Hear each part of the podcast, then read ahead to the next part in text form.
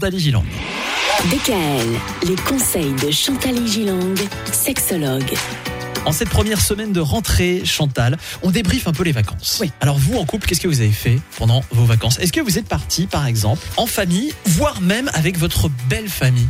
Des gens qui font ça. Il y a des gens qui font ça. Ben, C'est-à-dire c'est la famille de l'un et la, la famille de l'autre, on est d'accord. bah hein. oui. Alors l'option des vacances en Bretagne, dans le Var, chez les beaux-parents, peut avoir un aspect agréable et réjouissant. D'ailleurs surtout en amont quand on le projette. hein. Mm. Hein, on projette à Noël de se voir euh, en août. euh, bon.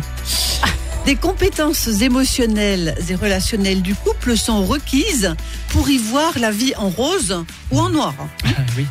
Médor est invité également, même si belle maman n'était pas enchantée par l'idée, parce qu'il creuse un peu dans le jardin, vous savez. Mm, Et quand ça. il s'y connaît pas trop, il lève un peu la patte, hein, Médor.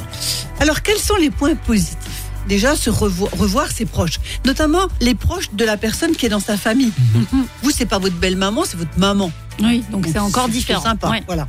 Se faire parfois chouchouter par eux. Pas toujours. hein. Retrouver une région où l'on est né pour l'une des personnes. C'est vraiment chouette, etc.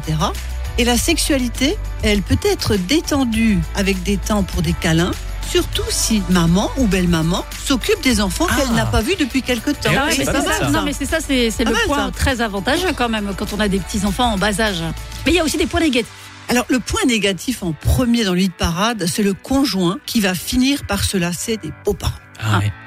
Donc, il prend sur lui, le conjoint, un jour, deux jours. oui, alors- on dit le troisième jour, c'est celui-là qui, est compliqué. qui devient compliqué, oui. Alors qu'ils sont censés, Myriam, rester deux semaines hein, dans mon histoire. Ouh là là. Alors il y a peu de temps pour soi et son couple au final.